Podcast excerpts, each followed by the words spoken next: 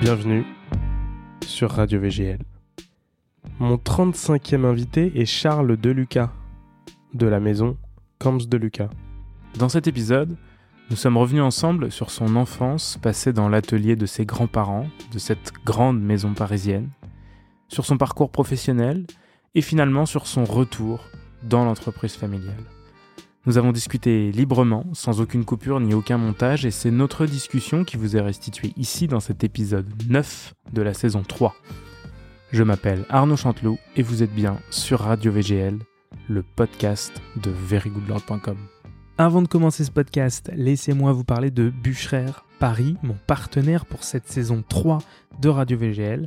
Bûcherer Paris, c'est un magasin d'horlogerie de 2200 mètres carrés, c'est vraiment immense, qui regroupe 32 marques sur 3 étages au 12 boulevard des Capucines à Paris. La maison Bûcherer propose des montres neuves, bien entendu, mais aussi une sélection de seconde main appelée CPO pour Certified Pre-Owned. Et si vous êtes passionné d'horlogerie comme moi, eh ben je vous invite vivement à aller y faire un tour. Salut Charles Salut, comment vas-tu? Ça va bien et toi? Très bien. Merci de, de me rejoindre. Merci de l'invitation. Je suis honoré de faire partie de ce podcast parce que c'est le premier, figure-toi. Que tu réalises, que tu Ah, que enregistres? je- Ah, ouais, ouais, génial. que j'enregistre, c'est vraiment la première fois. J'en écoute pas mal. Je t'ai Ouais, bien bah oui. Mais euh, c'est la première fois que j'en fais, donc euh, j'espère que je vais être au niveau de, de ta, Oh, de y ta a- radio. Non, non, mais il n'y a pas de, y a pas de niveau. si, de- elle, est, elle est quand même, il y a quand même une belle programmation. Donc, Eh si, ben, si. écoute, euh, je, je- je- je suis très honoré, en tout cas, de t'avoir au micro. Je suis très heureux de pouvoir recevoir bah, un des, je dirais, des piliers du, de l'art sartoriel parisien. Euh, et, euh, et je sais que je sais que écoutes pas mal de podcasts dans ton dans ton atelier, puisque finalement, quand euh, quand je passe te, te voir, euh, j'entends que tu t'en écoutes quand tu es en train de, de, de faire tes, tes, tes- tes- non comment d'ailleurs, c'est même pas des croquis, c'est des Et quand je, je suis en train de ou faire du patronage, Ouais, ou des de- patronages, ou que Je suis exactement. en train de couper, ouais, tout à fait. ça.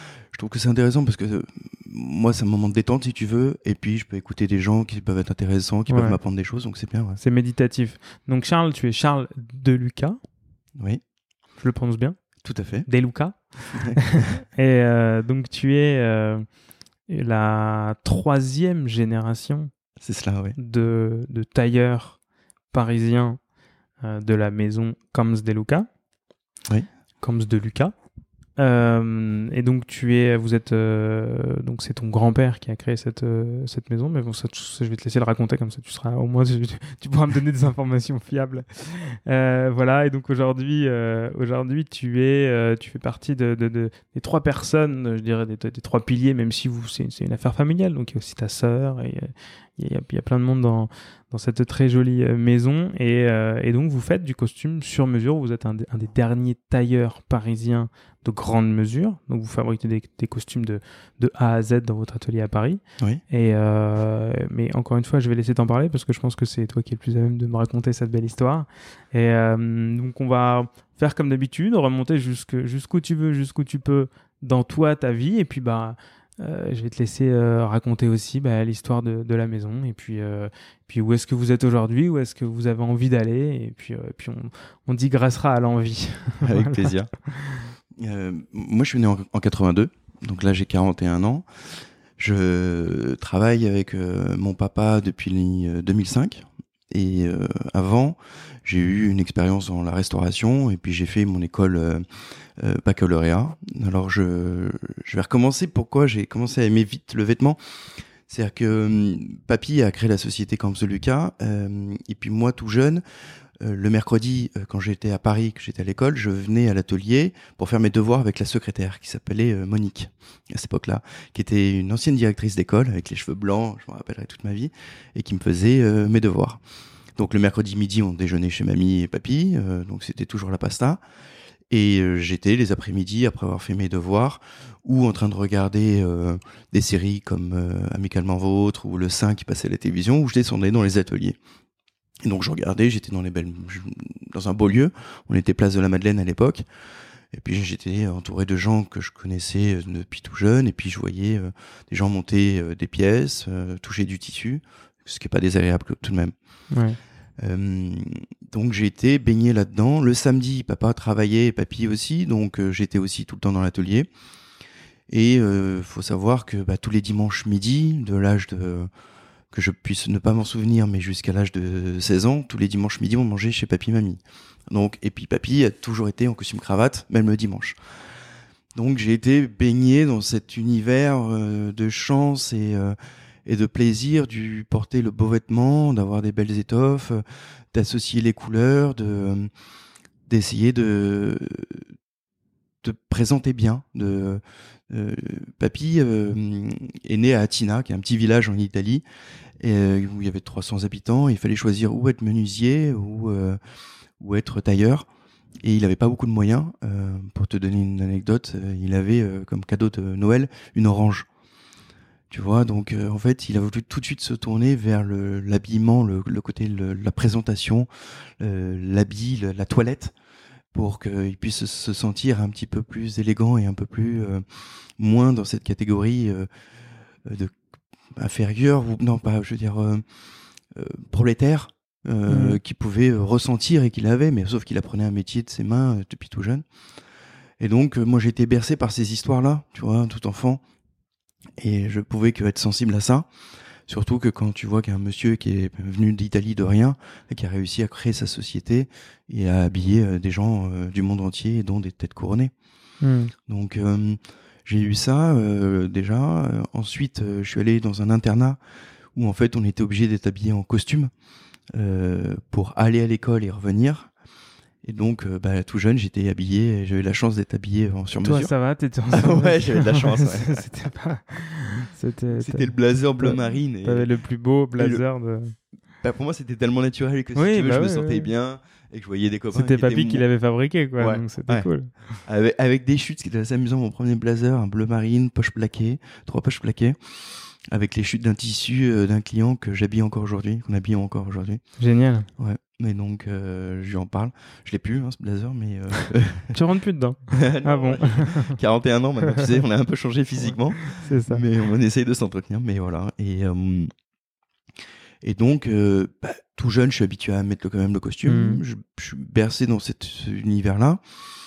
Et je, je me dis, j'aimerais bien commencer à travailler dans ce milieu-là. Et euh, à l'époque, on perd quand même euh, le roi de Jordanie, Hussein de Jordanie, et il a, pour nous, il a quand même été le roi emblématique de la maison qui nous a amené beaucoup de clients. D'accord. Euh, le char d'Iran, beaucoup l'Arabie Saoudite, le Koweït. C'était un peu l'ambassadeur. Il aimait beaucoup mon grand-père. pas mal d'anecdotes sur lui que j'ai vécues. Et, et donc, la société est moins moins bonne, si tu veux. On a quand même moins de, de, travail, beaucoup de personnel, et c'est la première fois qu'on se trouve dans une situation où il faut peut-être euh, licencier des gens. C'était en quelle année ça? C'était en 94, 93. Euh, ça a été la période un peu dure. C'est ça a été un peu plus compliqué. on était très sur le marché du Moyen-Orient et on s'était pas diversifié comme d'autres tailleurs avaient hmm. pu faire parce qu'on était considéré comme le tailleur un peu du Moyen-Orient. Oui, vous n'étiez pas tourné vers l'Asie ou vers euh, les États-Unis Pas encore. Euh, papa commence à travailler avec papy et euh, très jeune, à l'âge de 16 ans, et lui il prend ses premiers clients en 1982. Mais on avait une clientèle française déjà bien établie. Euh, et puis une clientèle de, qui est arrivée euh, euh, au Moyen-Orient et qu'on avait prolongé en fait si tu veux. Hmm. Et à l'époque, on pensait pas trop à l'international, à part sûrement cette, cette région-là du monde. Et on papa s'est diversifié avec le, le, Moscou, la Russie, en 98. Et le virage a un peu changé. il fallait commencer à préparer le terrain et à préparer cette nouvelle clientèle pour pouvoir avoir un portefeuille de clients assez important pour euh, hmm. subvenir à l'hôtelier. D'accord. C'est vrai que c'est un, c'est un business très particulier parce que vous habillez déjà uniquement des hommes. Oui. Euh, qui ont euh, les moyens de mettre, euh, c'est quoi chez quand Aujourd'hui, c'est 7500 euros. 7500 euros prix de base, disons. après, si les étoffes sont plus prestigieuses. C'est premier prix, ouais, on peut monter bien, bien au-dessus. Prix de base, et en plus, qui ont une vraie sensibilité pour ça, un vrai intérêt, une, un besoin de porter le costume. Donc, ça fait peu de gens finalement dans le monde, j'imagine. Chaque, chaque fois que tu as dit, ouais, on est dans une niche, encore une niche, encore exactement. une niche. Si tu veux. on réduit l'entonnoir. Euh... Être intéressé par rapport à ça, après avoir un budget par rapport à ça. Parce que des gens très riches, il y en a, les, des gens très riches, il y en a de plus en plus. Ah, ça c'est sûr. Euh, ça, ça, ne fait que, que croître. Euh, les, les, inégalités ne font que se polariser, donc forcément, il y a de plus en plus de riches.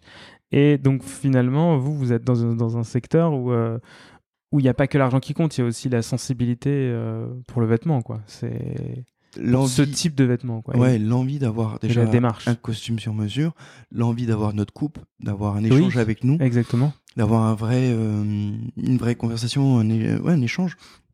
Parce qu'en fait, si tu veux, euh, quand on rencontre le client, on essaie de comprendre pourquoi il veut un costume, pour quelles raisons, et puis lui, lui faire réaliser que ça reste un montant assez élevé. Et donc on a besoin d'avoir une certaine euh, une complicité tu sais pour comprendre euh, du fait que euh, il a besoin d'avoir ça pour telle façon pour telle occasion. Quand tu as dit tout à l'heure euh, prendre ses clients c'est marrant c'est parce que vous les vous les prenez pour vous c'est-à-dire chacun a ses clients chez vous? Prendre je, je le prenais surtout sur le euh, tu sais, accompagner. Oui, c'est ça, mais parce que vous, vous les accompagnez, c'est-à-dire que ton père a ses clients, enfin, ou, ton frère a ses clients, toi, tu as tes clients, et vous, vous les gardez comme, enfin, comment dire, vous les, euh, vous créez une relation avec toi et pas forcément avec ton frère? On, Si, alors, si. Euh, on a, alors, on s'est séparé un peu les régions du monde aujourd'hui, avec mon frère, mon père voyage moins mais tous nos clients, ils nous connaissent, ils voient nos visages. De toute façon, chaque pièce qui sort de chez nous est vérifiée et mesurée et coupée par nous, en fait. D'accord. Euh, et réglée. Aussi bien par mon frère, par mon père ou par moi-même. On, on essaye d'avoir une complicité euh, avec chaque client.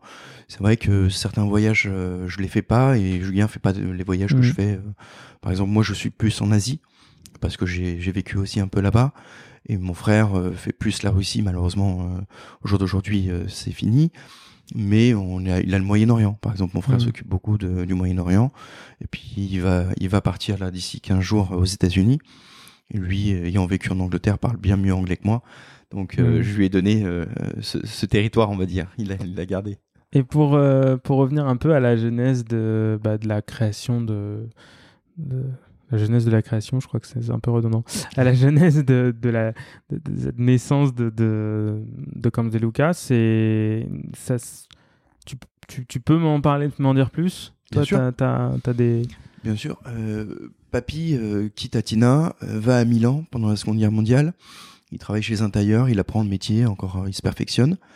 Ensuite, il fait un passage à Strasbourg pour revenir en France. Et là, la Seconde Guerre mondiale est terminée. Et il arrive sur Paris, il va, on est à peu près en, en 50. Mmh. Il euh, commence à travailler euh, pour des tailleurs. D'accord. Et il s'installe après à son propre euh, compte. En 56, il s'associe avec Monsieur Camps et il prend les rênes complètes de la maison Camps de Lucas en 69. Et il travaille chez qui? Il y, a des, il y a des noms un peu connus ou... il, a, il a passé une, je crois, un petit mois chez Tifonelli. Ouais. Euh, c'est le seul tailleur qui reste encore au jour d'aujourd'hui, qui, est, qui, est, tenu par le, les deux cousins Lorenzo et, et Massimo. Ouais. Mais euh, c'est tout ce que j'ai comme nom de souvenir d'archives en fait. et qui reste d'ailleurs puisqu'il en reste plus beaucoup. Euh, tout à fait. Bah, au jour d'aujourd'hui, c'est vrai qu'en maison familiale, il y a que maintenant la maison Chiffonelli et, et nous-mêmes. Mhm. Maintenant, il y a quand même Berluti qui a racheté Arnis, qui est quand même oui, qui en fait une maison importante. Mm-hmm. Et euh, bah, Lanvin a fermé et Smalto euh, travaille, mais bon, je je connais pas exactement ce qu'ils font euh, au jour d'aujourd'hui. D'accord. Et donc, euh, donc ensuite, euh, bon, voilà, il est, il s'installe et puis. Papy, papy euh, donc travaille avec Monsieur Camps. Monsieur Camps décide de vouloir créer à l'époque la première demi-mesure. On appelait ça le demi-mesure à l'époque. Il avait créé euh, un objet de mesure pour pouvoir un centimètre qu'on mettait autour du, des bras, autour du cou, euh, pour pouvoir prendre des mesures. Il, il décide de faire ce projet-là. Papy lui dit OK, on met une enveloppe pour pouvoir faire ça. Ils se mettent sur les Champs-Élysées. Et c'est Monsieur Camps qui gère ça. Monsieur Camps euh, était un, un génie de la création. Il avait besoin de créer, de d'inventer, de, de, de, trouver des nouvelles techniques. Il avait, il a envie de d'avoir des projets facile, hein. permanents. C'est vrai que quand tu es dans un dans ce type de, de, de domaine et que tu essayes de de révolutionner euh, comme ça à la grande mesure, c'est, ça doit pas être facile, quoi. Surtout à l'époque, c'était quand même un, un milieu, enfin ça l'est toujours aujourd'hui, avec énormément de, de codes. Euh, enfin, c'est on, quand on fait partie de ça, on fait partie de ça, quoi. On aime, euh, on aime perpétuer ce, ce, geste, beau geste, quoi. Donc, je pense que ouais, son état d'esprit, c'était qu'il avait fait la grande couture, la haute couture mmh. avec Camps Lucas, qui était reconnu avec des clients du monde entier. il avait envie de faire autre chose, quoi. Ouais, donc Claude François le prêt-à-porter est arrivé, il l'a vu arriver. Tu dis donc Claude François? Comment? T'as dit quoi? Claude François? Oui, ah, Claude François était un client de, de la maison. Euh, D'accord. et à l'époque. Vous faisiez des costumes à paillettes? À tout. Tous les costumes Claude François, veste, chemise, euh, pantalon, ville et scène étaient faits par euh, mon grand-père. Ah, génial. ouais, tout à fait. Ah oui, donc c'est vraiment. c'est incroyable parce que c'est vrai que ça, ça a marqué le, le paysage médiatique d'une certaine époque, quoi. Oui, puis, puis ça nous a mis, euh, nous, un projecteur, c'était super euh, pour nous. Ça nous a permis de travailler aussi ce, cette partie technique, et là, l'embouchure très très haute, où on en reviendra tout à l'heure. Voilà. Euh, et donc, Monsieur Camps essaye de faire cette euh, technique de, de révolutionner la mesure, euh, de la faire un peu plus rapide, sans essayage. Sauf que je pense qu'on est confronté au prêt-à-porter de l'époque, avec des tarifs très intéressants, et puis l'envie de consommer plus rapidement. Mm. Parce qu'à l'époque, on allait chez son tailleur, et qu'il fallait patienter, et que le prêt-à-porter amenait la consommation immédiate. Mm.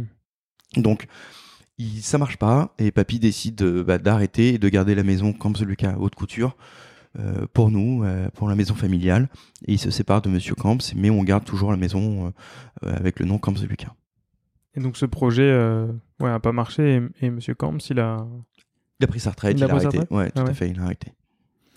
Ok, et donc après lui il continue ça et il continue ce projet, enfin il, il garde le nom pourtant, c'est marrant on est assez sensible dans la famille à garder les choses comme mm. ça, de tradition. On a assez été élevé comme ça. Euh, on a repris euh, maintenant. Euh, Est-ce que c'est marrant parce que en surnom, il y en a beaucoup qui vous appellent Camps. Oui. Alors qu'en fait, c'est les deux Lucas qui sont qui sont à la manœuvre, quoi.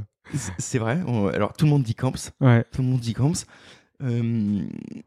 je pense que c'est quand même à la base euh, deux associés qui ont créé quelque chose mmh. emblématique.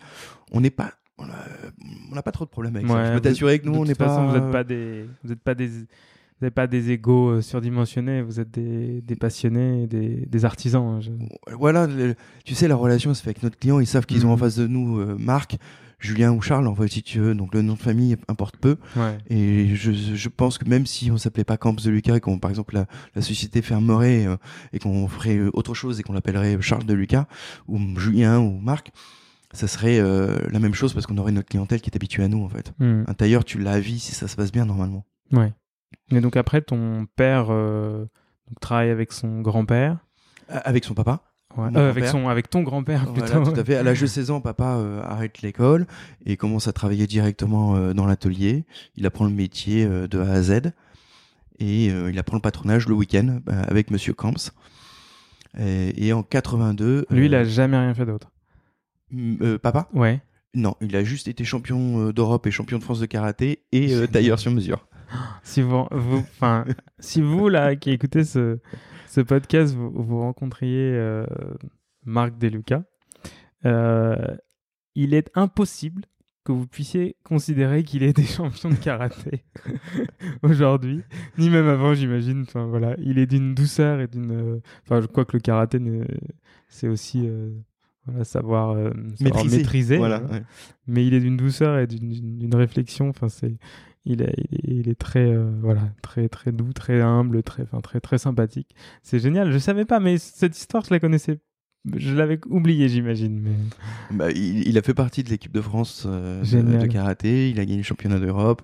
Ouais, on est assez fiers de ça. Et puis c'est vrai que euh, ça a été pour lui aussi un épanouissement personnel, je pense, parce que du fait, tu sais, quand tu rentres dans une société qui porte ton nom de famille, Papy, qui s'appelle Mario, était un personnage il a quand même eu un aura auprès de, de rois. Il était très proche du, roi Hussein de Jordanie, du char d'Iran.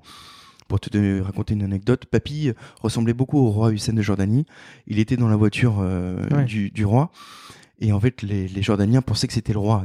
Donc, il s'est amusé un jour à baisser la fenêtre et à tendre la main. Et, et, un jour, il est à, il est en Iran, à, Téhéran, et euh, il va pour habiller le, le, char. Et le char lui dit, on va dîner. Et ils se retrouvent tous les deux dans une salle à manger. Et il y a quelqu'un qui vient pour les servir. Et papy lui dit merci. Il regarde, il lève la tête. Et euh, il regarde ici. Et en fait, c'est le, roi Hussein de Jordanie qui lui sert à table à manger. et ils, ont des anecdotes comme ça. Donc, si tu veux, il y a quand même papy, quelqu'un de très charismatique. Et euh, papa a gagné aussi son charisme euh, grâce à, je pense, au karaté. Et donc, donc voilà, papa a fait le tailleur et il est resté et il reste encore au jour d'aujourd'hui. En fait, c'est 70 ans au mois de janvier et il est encore à la maison avec nous en train de travailler dans l'atelier. Ouais, c'est Bon, j'ai l'impression que c'est euh, que ces, ces maisons, que ce soit d'ailleurs Tifonelli aussi, c'est des c'est des des maisons dans lesquelles euh, c'est votre seconde maison quoi en fait. Ah oui, je pense que de moins en moins, parce que vous, je pense que vous, toi, et ton frère, vous, vous essayez peut-être de, de, dissocier peut-être plus qu'avant, euh, mais ça reste quand même votre, votre, votre salon, quoi. Enfin, un peu. Je, je vais pas te dire, les, mes amis ou nos femmes qui vont écouter vont, vont te dire euh, l'inverse. On, y est 6 euh, jours sur 7 ouais, presque. Euh, moi, j'avais même un moment, ma femme Sophie m'a fait remarquer ça, quand on, est, on a racheté Stark Sons qui était euh, rue de la Paix. Hmm. Donc c'était très central. J'habite dans le 17e, 18e.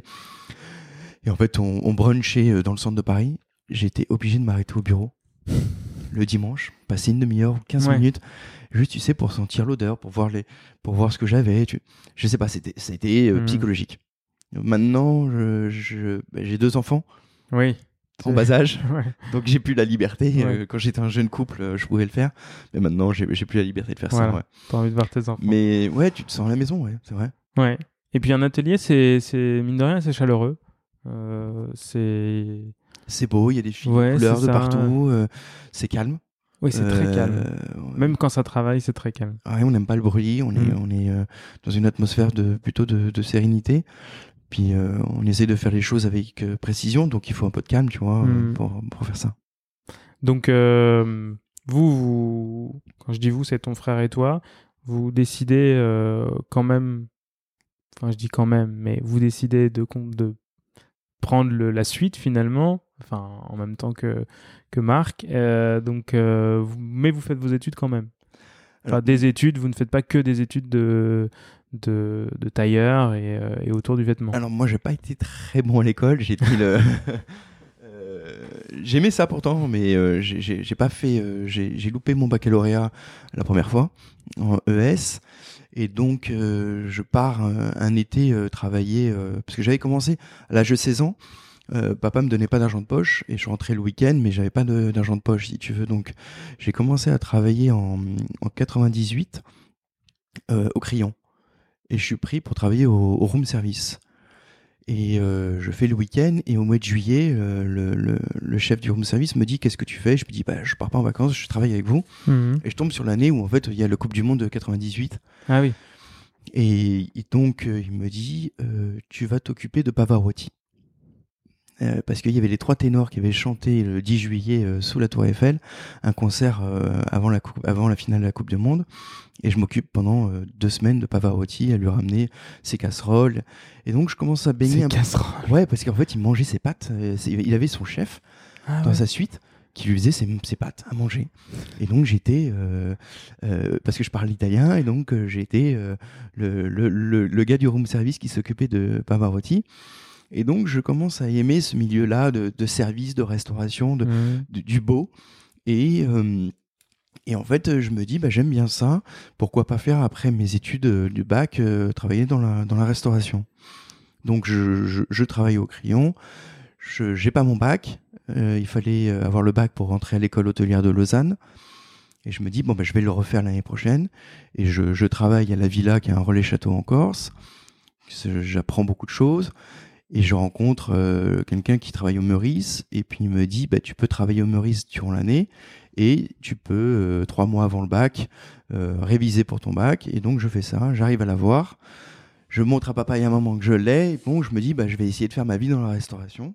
Et d'ailleurs eux comment ils ont pris le fait que tu fasses ça? Parce que tu tu as manifesté un intérêt pour autre chose? Est-ce qu'ils se sont pas dit bah Ok. Non, ton, ton frère avait déjà commencé à travailler dans le. Aucun de nous deux. On avait été interdit de travailler pour papy. Ah, ok, d'accord. donc en fait, si tu veux, c'est pour ça que Euh, avant le bac, j'ai cru j'ai compris qu'on pouvait pas reprendre la maison et que c'était un peu à 16 ans. Mais c'était genre ils vous ont dit non, ce sera pas le cas ou alors ben, faites autre chose et après on verra. Non, papy m'a dit fais autre chose, tu verras ce métier il est très dur, il prend beaucoup de temps.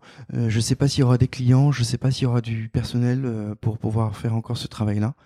Il avait une vision euh, plutôt négative et il disait ton père pourra continuer à vivre de ça mais peut-être pas vous.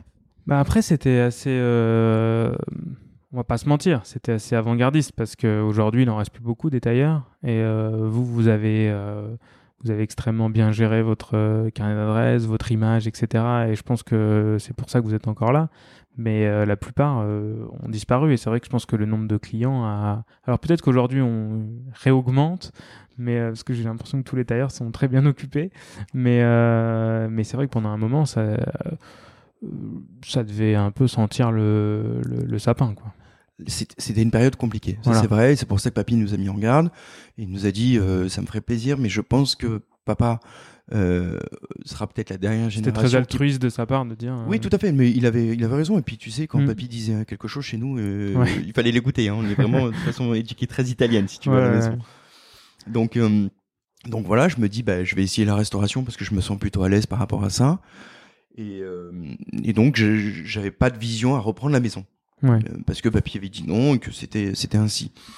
Et puis je retourne euh, le deuxième été euh, à, la villa, au Relais Château, à Calvi, et je rencontre Pierre Gagnère. Et, en fait, on, tombe un peu amoureux l'un de l'autre par rapport à son caractère. Et puis je dis, bah, j'aimerais bien aller faire l'école hôtelière de Lausanne. Et puis il me dit, bah, viens, six mois, et puis je vais t'apprendre un peu le métier, puis on verra si tu as envie d'y retourner ou pas après à l'école. Et je commence ma vie professionnelle tout jeune chez Gagnère. Et, euh, Sans le bac? Avec le bac, tu l'as eu fiché. Ouais, je l'ai vu, euh, je l'ai vu. Bravo. il fallait pour papa et maman, si tu veux. Après, ce qu'ils avaient fait comme effort sur l'internat, il fallait que je, je montre que je l'avais, et puis c'est ce qu'ils m'ont demandé. Et là, je me lance directement dans la restauration où je prends énormément de plaisir.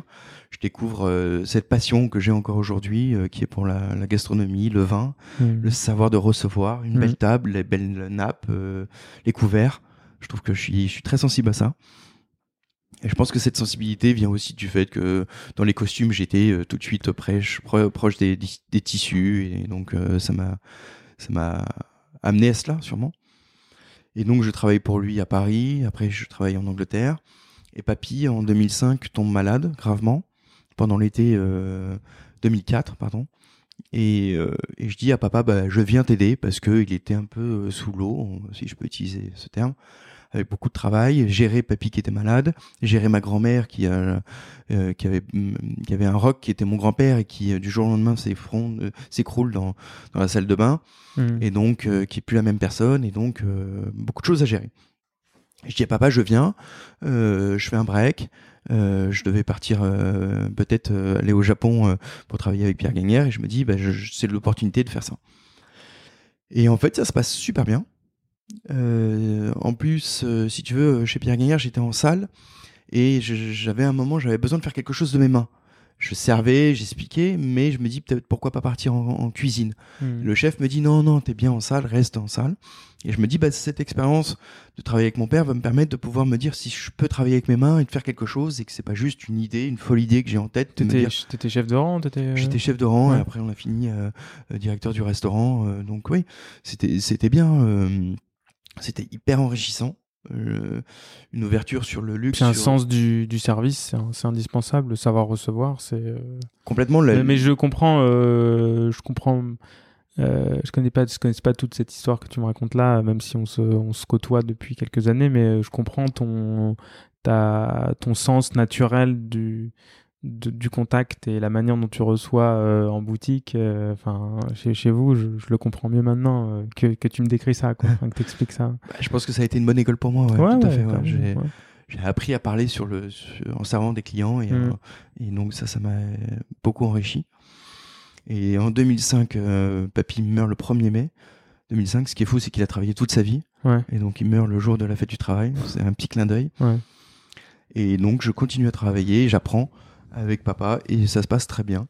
Il, me met plus naturellement en avant que papy l'a fait parce qu'en fait euh, les clients euh, sont contents de rencontrer une nouvelle génération mmh. aussi.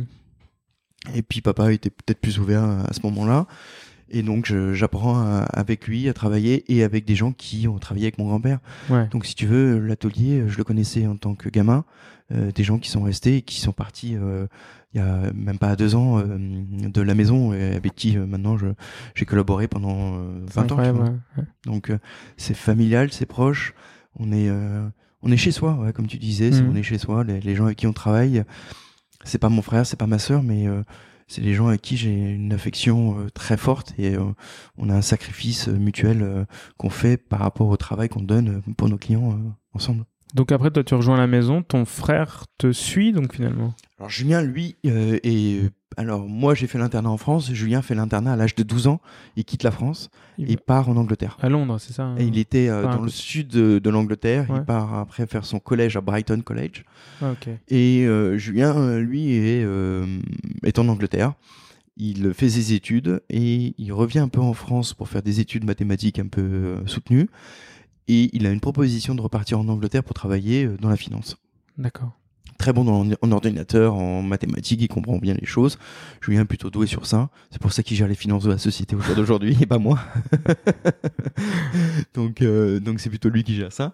Et il fait ça. C'est la complémentarité, c'est beau. Tout à fait.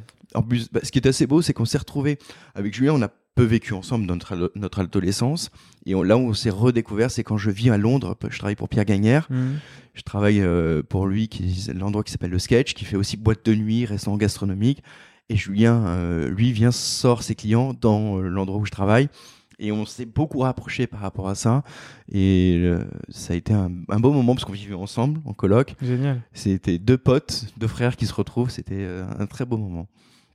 C'est un peu décousu, mais bon, je fais du sur-mesure, donc à un moment ou à un autre, j'arrive à remettre euh, tout ça sur les J'espère que tu arriveras à me recoudre tout ça.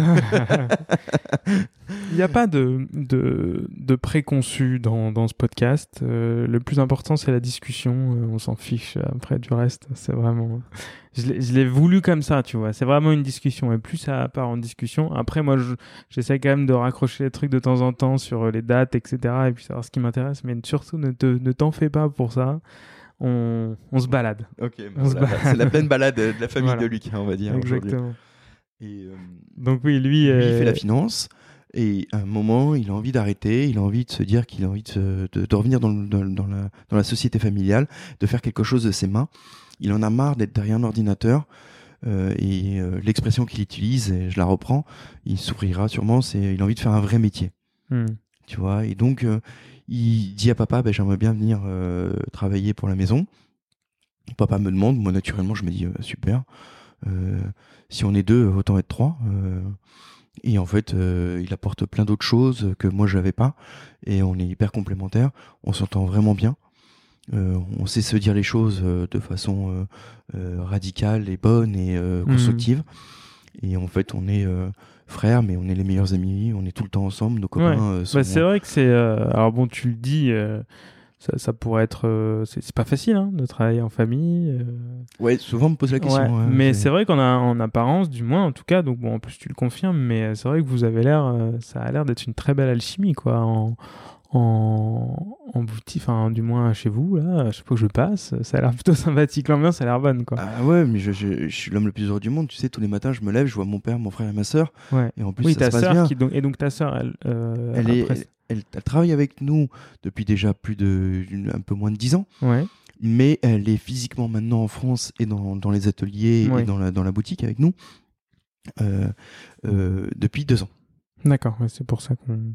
Donc, euh, donc on, est ravis parce que ça amène une touche de féminité et puis ça nous permet de travailler maintenant sur la femme un peu pour elle, donc c'est super. Et puis c'est vrai que ça apporte une autre vision en plus, voilà, une, canne, une quatrième paire, paire Dieu quoi. C'est, Ouais, non, c'est, très agréable. Elle gère des choses que j'aimais moins gérer. Ouais. Donc, et elle, elle est très bonne pour ça.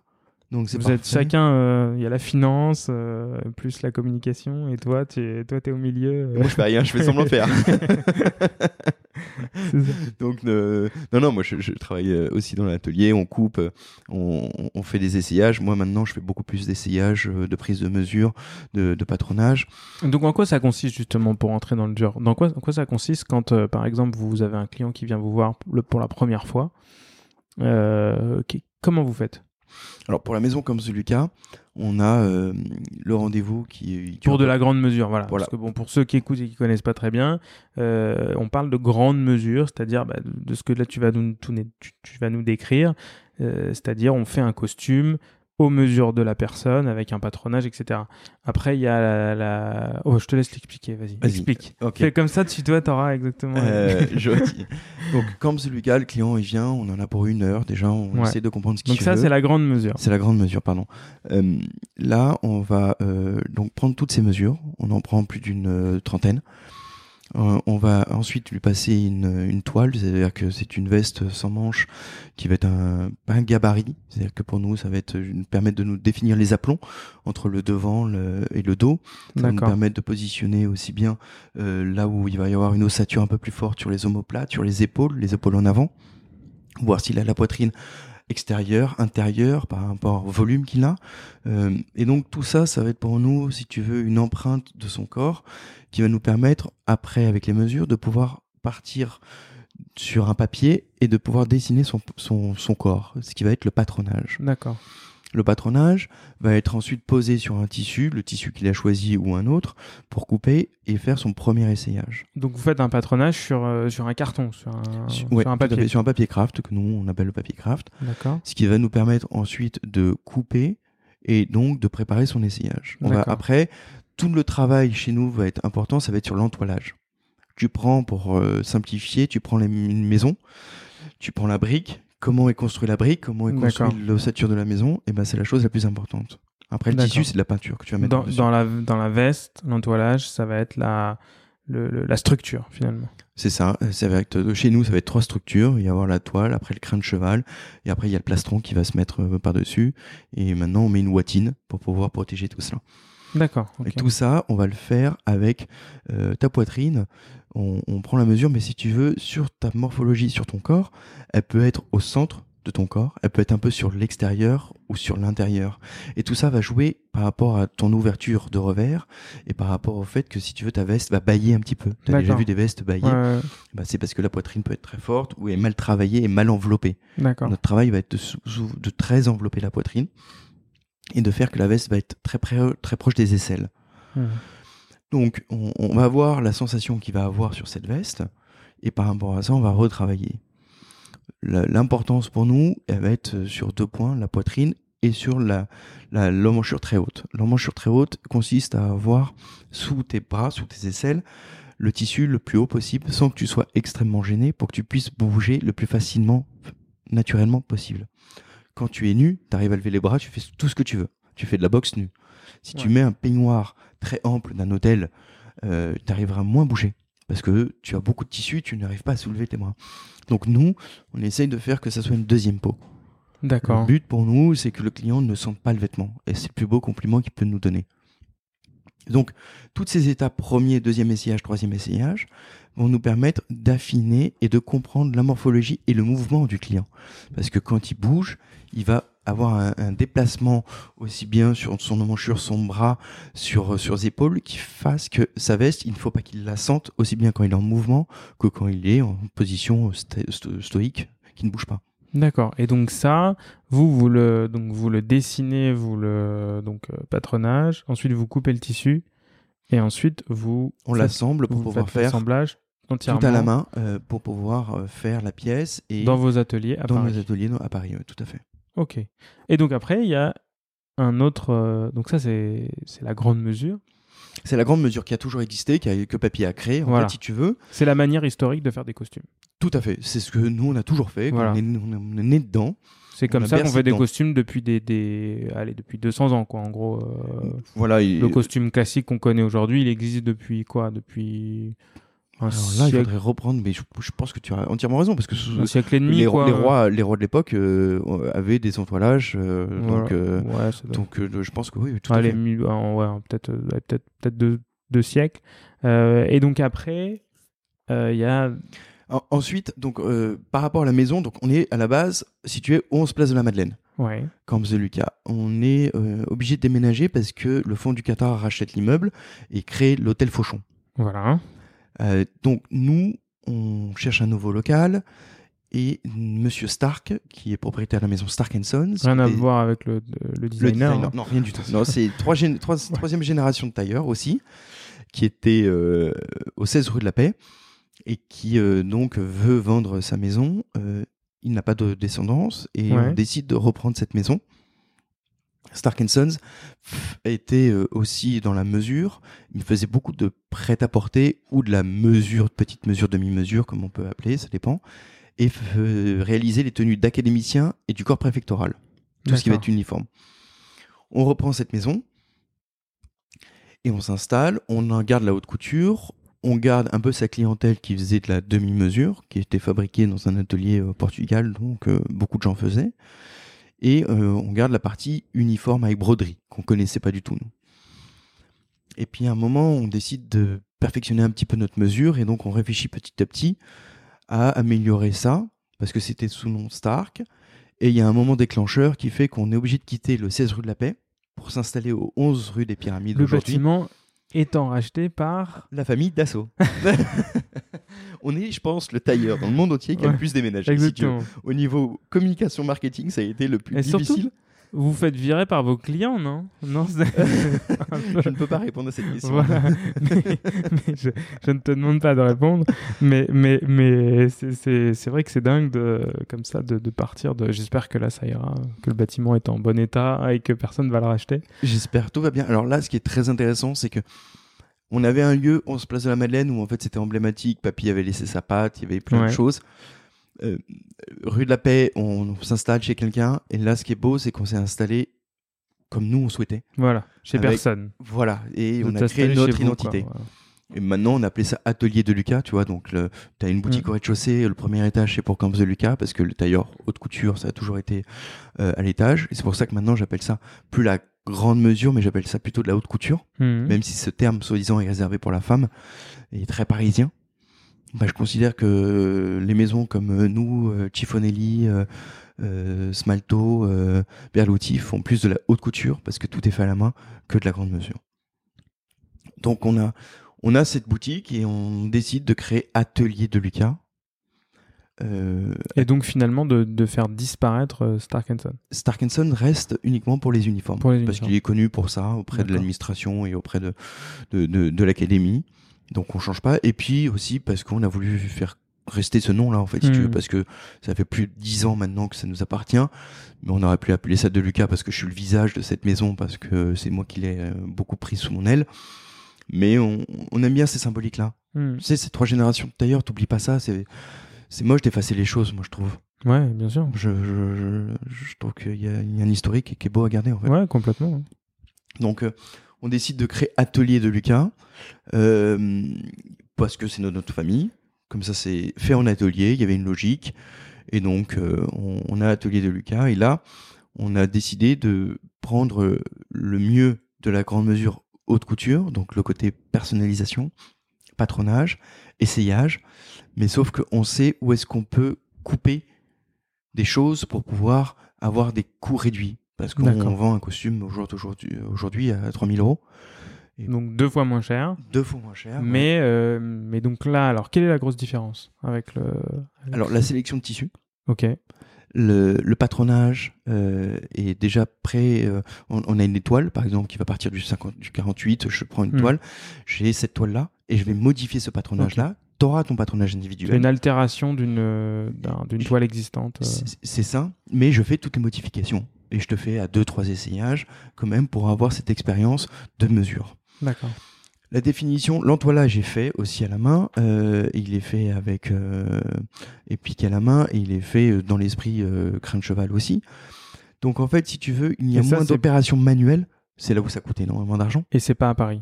Et c'est pas à Paris, c'est dans la banlieue de Rome. Hmm. Ok.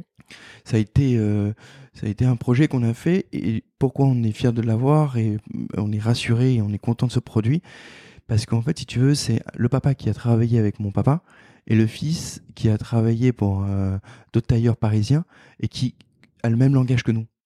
D'accord. Qui a le langage du tailleur parisien. Donc ils sont partis, partis s'installer en Italie, enfin, retourner, ou retourner euh, chez eux en Italie et qui voulaient retourner pour la pré-retraite du papa qui a le même âge que, que mon papa et euh, euh, moi, il a le même âge que moi. Donc, si tu veux, on est un binôme. Ah, c'est. Ouais, c'est assez beau. Et c'est encore familial, en fait, si tu veux ça. Mm. C'est une association familiale de, de confiance, de, de, de dialogue et d'échange et de, langage similaire. Ce qui fait qu'on a réussi à créer cette, euh, cette façon atelier de Lucas. Donc maintenant, vous avez donc cette grande mesure, ce atelier de Lucas et les uniformes. Tout à fait. On est sur trois tous les uniformes de, des camioniciens ou? On fait une grosse, grosse partie. Ouais. Très grosse partie. Il y en a d'autres qui font ça Il y a Dior qui avait fait Autoniel. D'accord. Euh, il y a. Euh, parce qu'ils font, enfin, ils font ce qu'ils veulent, quoi. ils, font ce qu'ils veulent. C'est vrai, que nous, de référence, nous sommes les plus connus. En gros, c'est c'est une broderie de feuilles d'olivier? C'est cela même. C'est ça? C'est cela même. Après, on, ça, on appelle ça l'habit vert. Parce que, en fait, si tu veux, tu mets un peu de vert et tu majoritairement dans les broderies du vert. Mmh. La tenue est bleu marine, bleu mmh. très foncé, midnight blue même. Mais les broderies sont en vert et avec un peu de jaune. Tu peux choisir un peu les couleurs. Par contre, le, le symbole de la broderie est toujours l'olivier. Parce que c'est le savoir. Et c'est une broderie euh, à la main, j'imagine que ça doit être. Euh, à, la main, moi je, maintenant euh, je fais presque 90% à la main parce que j'ai plus de personnes qui peuvent me le faire à la machine. C'est fou. Ce que, ce que je vais raconter est assez mm, impressionnant. Il y a des académiciens qui viennent me voir et qui veulent avoir une broderie euh, machine pour que ça soit plus rapide et plus économique. J'avais une dame qui le faisait, qui a pris sa retraite et qui faisait en parallèle la broderie machine et main. Elle part, elle me présente une jeune fille qui a mon âge qui fait la broderie main et personne pour la machine. Et là, je suis dans une situation un peu compliquée où en fait, j'ai la possibilité de te faire des broderies main et pas de la machine. Ah le monde, euh, tu vois, la chose a complètement changé. l'artisanat est complètement resté. Et l'artisanat d'essayer de faire ça à la machine est perdu. Ah ouais, c'est dingue. Donc euh, c'est assez euh, surprenant. Donc j'ai j'ai une grosse demande par rapport à ça. Ouais. du fait du Covid, il y avait moins de, de, de personnes qui ont pu pouvoir faire leur tenue, moins d'intronisation. J'ai beaucoup de travail pour ça. On met à peu près 600 heures pour faire une broderie d'homme euh, sur une veste, euh, parce que c'est une queue de pie. Les femmes, c'est quand même plus, plus court. Et donc, euh, on a en ce moment, cette année, plus de 4-5 tenues en cours de fabrication. Mais du coup, alors tu, tout à l'heure, tu, tu, donc, tu parlais de ces différentes offres. mais alors, qu'est-ce qui va te permettre, toi, dans le panel de de, ces différents tailleurs. Bon, euh, aujourd'hui, il y a, plusieurs tailleurs qui existent à Paris. Bon, si toutefois tu veux faire de la grande mesure, il y a aussi des indépendants qui arrivent à le faire, euh, toi ou Lee. Mais qu'est-ce qui va te différencier des autres dans, dans ce dans, dans, la coupe ou dans le je sais que vous c'est plutôt au niveau de l'épaule ou c'est c'est-à-dire qu'on a une coupe particulière, on a la coupe parisienne, qui est définie. La définition de Kamsuluga est quand même a été par beaucoup de gens décrite comme la coupe parisienne, mm. où en fait on a un mélange entre la souplesse de la coupe italienne et la rigueur de la coupe anglaise. Donc une structure très forte sur la poitrine avec un entourage bien marqué, sauf qu'on mm. essaie de chercher la légèreté au maximum. On a une épaule très naturelle qui essaye de faire une épaule plutôt droite, douce, et avec une manche qui va être montée avec euh, de l'embu de l'embus, ça veut dire que il va y avoir un excédent de tissu sur le haut de ta manche, pas comme une manche de chemise qui est complètement prise en couture, mhm. comme la manche napolitaine, italienne. Nous, on va avoir un excédent de tissu qui va être comblé avec une toile de cigarette, qu'on appelle une, cigarette à l'intérieur, mhm. qui va faire que la manche va être toute ronde, plutôt harmonieuse qui va couvrir notre épaule et qui va avoir un, petit euh, rollino, comme ils disent les Italiens, une petite épaisseur. On est connu pour ça, on est connu pour avoir sur euh, les vestes droites et croisées deux fentes très hautes. D'accord. Ce qui va nous permettre de dessiner la silhouette dans le dos, très proche du corps, on va être très épouser les, les, grosses fesses euh, épouser les, bien dessiner la cambrure et les grosses fesses et, et être très proche du dos pour donner une, cette ligne très arrondie qui est quand même très très belle qu'on peut avoir quand on a une hmm. cambrure qui moi je trouve la plus belle pour nous les hommes parce que c'est ce qu'on essaye de mettre en avant et euh, d'avoir une aisance sur la croisure. La croisure, c'est ce que tu as devant. Tu sais, quand tu fermes ton vêtement, euh, de plus en plus, ça a été la mode d'essayer d'avoir des choses très cintrées Mm. Et en fait, les choses sont faites pour qu'il retire du tissu le devant, et ça fait souvent des, des petites, euh, ça tire des mm. petites barrières, tu vois ça. ça moustaches. Euh. Les moustaches, voilà le terme euh, que j'avais pas. Et ça, en fait, plus tu donnes tissu devant, mais tu vas cintrer sous les bras, sous le, sous les aisselles et euh, sous le, à, la taille au niveau du dos, et ben auras une veste très cintrée, sauf que tu auras de l'aisance sur le devant. Et c'est ce qu'on recherche. Et donc c'est ce qu'on fait. Et puis on a un revers emblématique qui est le cran parisien que, d'autres maisons ont repris, qui ont amélioré ou qui ont, qui ont fait à leur patte, on va dire. Euh, et, euh, et en fait, ça, c'est une ouverture. On a un angle droit sur le revers avec un col assez haut et une ouverture entre le col et le cran de revers qui est à peu près de 33 euh, pour, euh, Ok. 32 degrés. Degré, euh, ouais, pour ça. Merci, merci, beaucoup. Alors voilà, donc euh, Julien est le, le, le mathématicien et Charles est l'artiste. merci de me reprendre. Donc, donc Julien, Julien, si tu écoutes ce podcast, on comprend très bien. Euh, et ça, et ça, euh, et ça, votre client, vous lui expliquez ou alors il arrive et il est déjà sensible à ça? Alors, il y a beaucoup de communication ou de photos qui sont visibles. Après, il y a beaucoup de clients qui en parlent entre eux. D'accord. C'est beaucoup bouche à oreille. Et dès qu'ils viennent, on leur explique visuellement, on leur montre ce que ça hmm. peut donner. Ils regardent ce que ça peut être sur eux. On essaye de trouver une veste qui peut leur permettre de visualiser ce que, comment ça tombe. Et, euh, ça, parce que j'imagine, bon, il y a des passionnés, je, je, je, connais là dans mon esprit, dans ma, je vois des gens qui, qui, qui, sont des passionnés et qui vont aller faire euh, un costume chez vous, un costume euh, chez Tifolini, un costume un peu à droite, à gauche dans le monde, aller chercher des tailleurs. Donc là, eux, bon, vous avez rien à leur expliquer puisqu'ils savent ce qu'ils font. Mais est-ce qu'il y a des gens qui viennent chez vous et qui sont totalement, je dirais, novices, qui ont juste envie d'avoir l'un des meilleurs tailleurs du monde? Alors, on a de plus en plus de clients euh, qui viennent pour faire une ou deux pièces. D'accord. La, clientèle a changé beaucoup par rapport à ça. Euh, qui vont faire un costume chez Tifo, euh, chez des Anglais, chez des Italiens. Quand ils viennent, ils se sont déjà un peu renseignés, ils savent ce qu'ils veulent, ils veulent vraiment notre pâte. Après, il y a des clients qui viennent parce qu'ils ils voient qu'on est une maison familiale et ils veulent comprendre ce qu'on peut proposer et ils essayent. D'accord. donc, on a un peu tout. Majoritairement, les clients savent ce qu'ils veulent ils connaissent notre maison et notre ligne en fait. Mais il y a vraiment des gens qui, qui vous font un costume et qui ne reviennent jamais? Oui. Ah ouais? Ouais. Ah, c'est marrant. Parce que euh, je te prends le cas de, d'un client, c'est un Italien. Il a décidé de faire son premier costume chez nous et il a déjà la liste de chaque année des tailleurs qu'il veut faire. Ah, et après, peut-être il reviendra, mais il en a déjà 7 euh, ou 8 en tête, tu vois. D'accord. Donc il va faire son petit tour de, des, tailleurs. Euh. Tout à fait. Bon, en Italie, il a un peu de.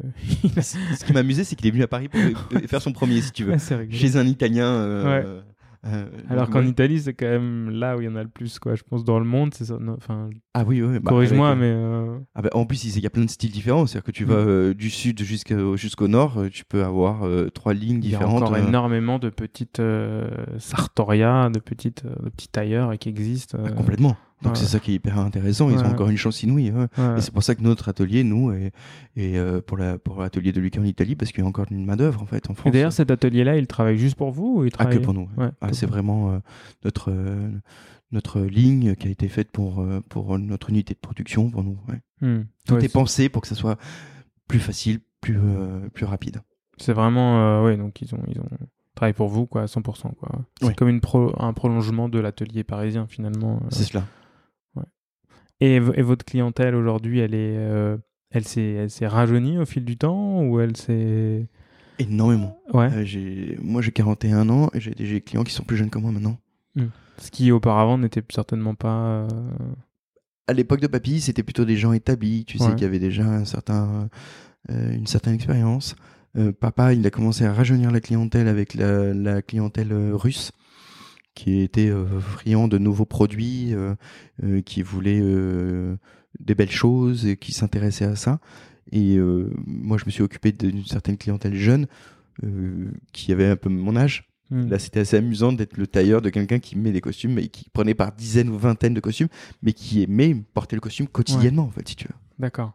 Sans contrainte, sans nécessité. C'est cela. Il n'avait pas besoin professionnellement de les mettre. C'était juste lui et son frère une compétition de s'habiller, de se faire plaisir et d'avoir des nouvelles tenues. Ouais, c'est... c'est un art de vivre. Ouais. Qui est, qui, est, qui, qui, est, qui, est, de moins en moins, euh, je dirais, euh, actuel, quoi. Je dirais. C'est, c'est, vrai qu'aujourd'hui, l'usage du costume est assez dans le quotidien et je le trouve de plus en plus menacé. Je, suis d'accord avec toi. Je trouve que l'art de bien s'habiller, quand même, et quand même, on le ressent, je, le vois chez certaines personnes, de choisir un beau soulier, même un beau jean, un beau polo, même si tu mets une veste.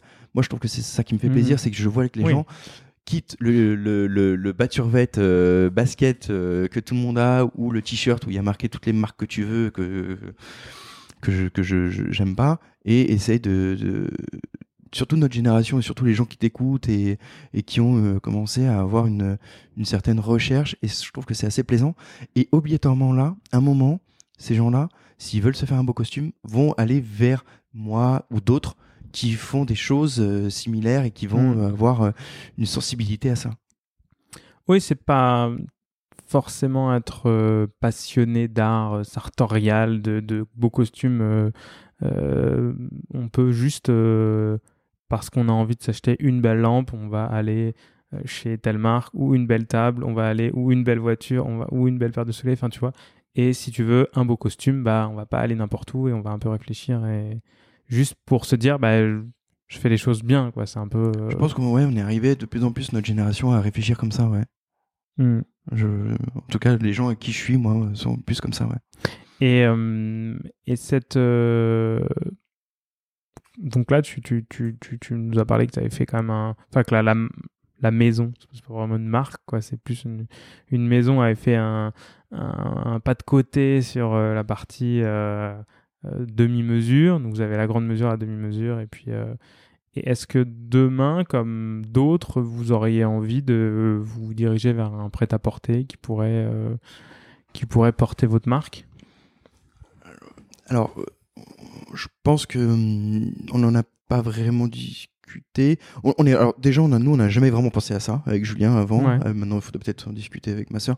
On est déjà bien occupé pour te dire la, vérité, euh, au niveau du travail, euh, aussi bien la grande mesure que l'atelier de Lucas. On a beaucoup de choses à faire. Hum, il faudrait obligatoirement, je pense, pour faire les choses euh, bien, avoir quelqu'un d'extérieur. La maison est à 100% familiale. Et ça, c'est vraiment dans notre état d'esprit de garder tout ça familial. Ouais. je sais pas si j'ai envie de me vendre mon nom. Ouais. Je suis très attaché à ça. On est très. Donc, euh, non. Ouais, là pour l'instant, c'est pas. La réponse est. Et d'ailleurs, quand tu dis ça, euh, que, que ça reste familial, est-ce que, euh, comme ton grand-père, tu, tu dirais à tes enfants, bon, qui sont tout petits, hein, il a 6 ans et 1 an et demi, ils ont aussi deux garçons. Ils sont, ils sont, ils sont, ils sont encore tout petits, mais est-ce que tu, tu les vois te, te, travailler avec vous ou, ou c'est quelque chose que tu comme ton grand-père dirait non, non, faites, autre chose? Alors figure-toi que j'ai la même pensée en ce moment, parce qu'on en parle avec mon frère et ma soeur en ce moment de, la société et des choses. Euh, et en fait, euh, je me dis, euh, j'ai peur pour eux, pour l'avenir, parce que si tu veux, on a beaucoup de demandes, mais il y a de moins en moins de gens qui veulent apprendre ce métier-là. On a encore, nous, un atelier, on a de la chance d'avoir un bel atelier. mais est-ce que ça va durer? J'en sais rien. Après, c'est peut-être à moi et à mon frère et à ma soeur de laisser cet héritage sain et d'essayer d'entretenir ça.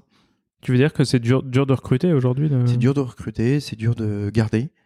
Euh, c'est dur de, de, donner des salaires euh, très importants euh, quand il veut vivre à Paris, parce que mm. les marges sont pas folles. On parle de prix importants, certes, ouais. mais, mais nous, on a plus d'une trentaine de personnes qui travaillent avec nous. Mm. Donc la masse salariale est quand même très importante. On est dans des beaux quartiers, on n'est pas propriétaire de nos locaux. Mm. Donc chaque année, il y a quand même euh, un fond de roulement qui est important à, faire. Et, une trésorerie euh, colossale. Hein. Ouais, on a toujours fait attention à ça et on fera toujours attention à ça. Mais euh, je serais fier, je vais pas te mentir. Hein. Si mon garçon Antoine ou Raphaël, il reprend la société, ça serait bien, après, il y aurait peut-être les filles de Julien aussi, hein, ou les deux enfants de Clara, et un garçon et une fille. Ça serait beau, ça serait beau parce que c'est, euh, ça serait la quatrième génération. Vous avez six chances. ouais. On va essayer de d'en prendre une sur les six au moins. Euh, ça serait peut-être euh, plus sur l'homme parce que c'est vrai que nous on habille majoritairement des hommes. Hmm. Bon pourquoi pas. Il y, a, y a une femme en Angleterre qui a une très belle maison de couture aussi. donc, vous avez, jamais justement essayé de creuser un peu la femme bah là, depuis que Lara est arrivée, maintenant, on commence à de plus en plus ah la femme. Et en fait, c'est hyper intéressant parce que ça nous fait travailler d'autres formes. D'accord. moi, intellectuellement, j'aime beaucoup ça. Je suis très excité par rapport à ça de, faire. Donc, je je en fais et j'en ferai de plus en plus et je l'en proposerai de plus en plus. Et donc là, pour la femme, vous faites quoi? Des, des, tailleurs ou c'est Tailleurs classiques, ouais. je, je, réinvente pas la mode, hein, tu sais. Euh, on veut rester dans une. pas faire des, robes. Euh. Je peux faire de la jupe euh, parce que une petite jupe avec un tailleur, mais je veux faire de la veste comme on aime, ce qu'on mm. fait en homme et on le fait en femme. Ouais. Tu vois euh, parce que Yves Saint Laurent tu vois il a fait de la veste le smoking et tout ça.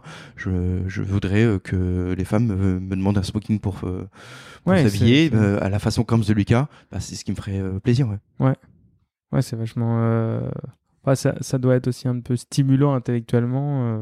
Tu travailles sur une forme de, de sein, de hanche, de, de, taille complètement différente. Donc c'est très intéressant de travailler sur les volumes, les pinces, que on connaît moins en fait, si tu veux, par rapport à l'homme. Ouais. Donc c'est très enrichissant. Et quel est le. Hum, vous avez des clients euh, du monde entier, des clients euh, fortunés, extrêmement fortunés, j'imagine. Euh, quelles est le, les choses les plus excentriques et les plus dingues que tu as eu à faire? Moi ou, la ah, famille la, famille, la famille ou. La famille. Papa, il en a une assez rigolote. on habille à l'époque quelqu'un en, Arabie, en Arabie Saoudite et il, euh, il lui demande de venir. Il demande à papa de venir en Arabie et il lui dit euh, soyez au Bourget à telle heure euh, demain matin, il y a mon vol, mon avion qui part et vous, venez en Arabie Saoudite. Il, il arrive à Bourget, il prend l'avion, il y a la famille. Donc il s'installe dans l'avion, c'est un 747, c'est énorme, tu vois, c'est un Boeing, ah c'est pas le petit jet. Il prend l'avion, il arrive là-bas, et à l'époque, il descend de l'avion avec les escaliers, si tu veux, tu sais. Mmh. Et donc c'est le dernier qui descend, logique, la famille descend en premier. Et puis il, y a le, il est au milieu des escaliers et il y a le pilote, capitaine, qui appelle papa. Il fait Excusez-moi, monsieur De Lucas, excusez-moi. Oui. À quelle heure vous voulez décoller demain matin? Demain. Pardon, pas demain. papa, il regarde, il comprend pas trop. Parce que monsieur m'a demandé de, de, voir avec vous à quelle heure vous voulez partir, parce que c'est moi qui vous ramène à Paris. Donc papa, euh, il s'amuse, il fait je vous appellerai, je verrai, pour rigoler. Euh, et, donc le lendemain, papa est renvoyé seul dans cet avion quand même. Euh, donc c'est assez fabuleux. Et, euh, là où il, est, il, en rigole, c'est qu'il atterrit au Bourget. Il a quand même passé 7 heures dans un, avion privé. Et il tombe dans un taxi où c'est une vieille 205, toute pourrie, sans climatisation. tu vois le parallélisme entre les deux, qui est assez beau. Donc ça, c'est une anecdote qui nous a tous fait beaucoup rire dans la famille et qu'on garde en mémoire. Pour ma part, bah, c'était deux jeunes Russes euh, qui ont mon âge euh, que j'habille. Ils font une fête euh, pour l'anniversaire du papa. et donc, on descend pour livrer les costumes. Et ils me disent, bon, viens à la soirée ce soir, prends pas l'avion. je me dis, bon, ok, allez, je, viens. Et puis je me dis, ça va être amusant. J'arrive à la fête, une fête extraordinaire. Et les deux garçons disent, bon, papa, on a un cadeau pour toi on sait que t'aimes bien la musique. Euh, et là, tout d'un coup, t'as Jennifer Lopez qui arrive et qui nous fait un concert d'une petite heure. t'as as 26 ans et toi, t'es euh, au milieu de tout ça. C'est quand même quelque chose qui est assez rare à vivre, si tu veux. Donc, c'était assez amusant. Énorme. Ils m'ont fait vivre des choses extraordinaires. Ils me, ils me disent euh, Tiens, je peux pas te voir aujourd'hui parce qu'on est sur le bateau. tu, tu vas, dans, tu vas à l'hôtel, t'inquiète pas, il y aura une chambre pour toi. Et puis, je me retrouve dans un appartement. Tu vois, donc, des choses qui font que tu, vis des, choses assez amusantes. Et puis après, j'ai eu bah, des rencontres de personnalités qui euh, m'ont appris, qui m'ont, euh, qui, te rendent encore euh, plus honoré de les habiller, en fait, si tu veux. Donc il y a des choses amusantes, extravagantes. Aujourd'hui, vous habillez toujours des, comme tu disais Claude François à l'époque, vous habillez toujours des, des personnalités qui, qui sont comme ça, des chanteurs, des. Non, ils ont tout, tout gratuit maintenant. Ouais à l'époque, moi, tu vois, j'ai beaucoup aimé euh, l'époque où euh, tu avais euh, Gabin, Louis de Finesse, Nino Ventura, ils étaient habillés sur mesure pour leur costume. C'était peut-être même leur costume, ou peut-être la production payait un ou deux costumes. Mais tu regardes ces, costumes à l'époque, ils étaient super bien habillés. Hmm. Tu regardes Sean Connery, Roger Moore, je trouve qu'ils ont toujours été habillés de façon chic, parce que je pense qu'à l'époque, ils étaient ils faisaient attention à ça. Maintenant, je pense qu'on leur donne des vêtements qui sont un peu ajustés. à part OSS 117, Mais euh, moi, je vois pas beaucoup de films où en fait les, les acteurs principaux. Qui faisait les costumes de ouais, 77 Alors là, je, tu me poses une colle, je ne peux pas te répondre. Ce serait marrant de savoir. Ouais, mais il était vachement bien habillé. Et puis, t'as vu la toilette qu'il a il, a il a des costumes. Ouais, c'est très. Dans, dans, dans, tous les films, il a, il a des vêtements pour chaque euh, presque scène, on va dire. Et ça, je suis hyper sensible à ça. Mais aujourd'hui, non, les gens ne sont plus euh, dans, dans, cette mentalité-là. Ouais. Ça, ça peut être quand je vois. Bon, après, je crois que Juliette Armanet était. Parce que tu en parlais de femmes tout à l'heure. Je crois que Juliette Armanet, je l'ai vue avec Dior, là, donc, euh, dernièrement. Donc, je pense que si elle doit avoir un, des vêtements, ce serait certainement de, de, chez, de chez Dior. Mais ça peut être intéressant, vu qu'elle est souvent euh, en costume sur mesure, euh, de, tu vois, d'avoir comme ça. Qui est-ce qui est une deuxième chanteuse avec une frange là euh, Ah, euh, c'est pas qui sonne. Non, non, Clara Luciani. Ah oui. Clara Luciani, elle aussi met des, des, des tailleurs, bah, un peu Claude François avec des paillettes que vous, pourriez. Vous auriez vu faire. S'ils si, écoutent ton podcast, avec plaisir, venez nous voir. Je serais ravi de faire une collaboration. Sais pas si Clara Luciani a, le temps d'écouter le podcast. Moi, je crois qu'elle vient d'avoir un enfant. ou qu'elle. Ah, peut-être. Et qu'elle prenne le temps faut prendre le temps. Ça, ça va la décontracter. Euh, mais c'est euh, non, mais c'est très intéressant. En tout cas, euh, je pense qu'on a fait un peu le tour. merci d'avoir d'avoir répondu à toutes ces questions. Je, je, suis ravi. C'est mon premier. Je suis ravi d'avoir fait avec toi parce qu'on se connaît depuis un petit moment et j'aime beaucoup ta façon de voir les choses, de parler, de d'expliquer, de présenter les choses. Ton site, je le suivais avant qu'on se connaisse et tu as fait partie des gens que j'ai toujours suivis. Euh, il y en a deux que j'ai abandonné, mais toi, je t'ai toujours, toujours, suivi. Voilà. Eh ben, c'est, très, très cool. Merci beaucoup pour, euh, pour ces bons compliments. Je prends. et, je, et, euh, et, encore une fois, je suis très heureux que tu sois, que tu sois passé sur Radio VGL. Merci à tous d'avoir écouté ce podcast. N'hésitez pas à aller voir sur, sur verigoulante.com euh, le petit article où je mettrai toutes les, petites infos sur euh, sur euh, Luca et puis si vous où est-ce que vous je sais pas où vous écoutez ce podcast soit sur iTunes sur Deezer sur Spotify sur SoundCloud voilà où est-ce que vous où est-ce que vous voulez n'hésitez pas à mettre un petit 5 étoiles un pouce en l'air à mettre un commentaire posez-moi une question je l'avais pas fait tu vois je vais le faire. Et voilà tu vois, bah, tu vois, et en plus ça, ça aide le podcast à se faire connaître. Et puis, bah, rendez-vous au prochain épisode. Ciao. Ciao, merci beaucoup.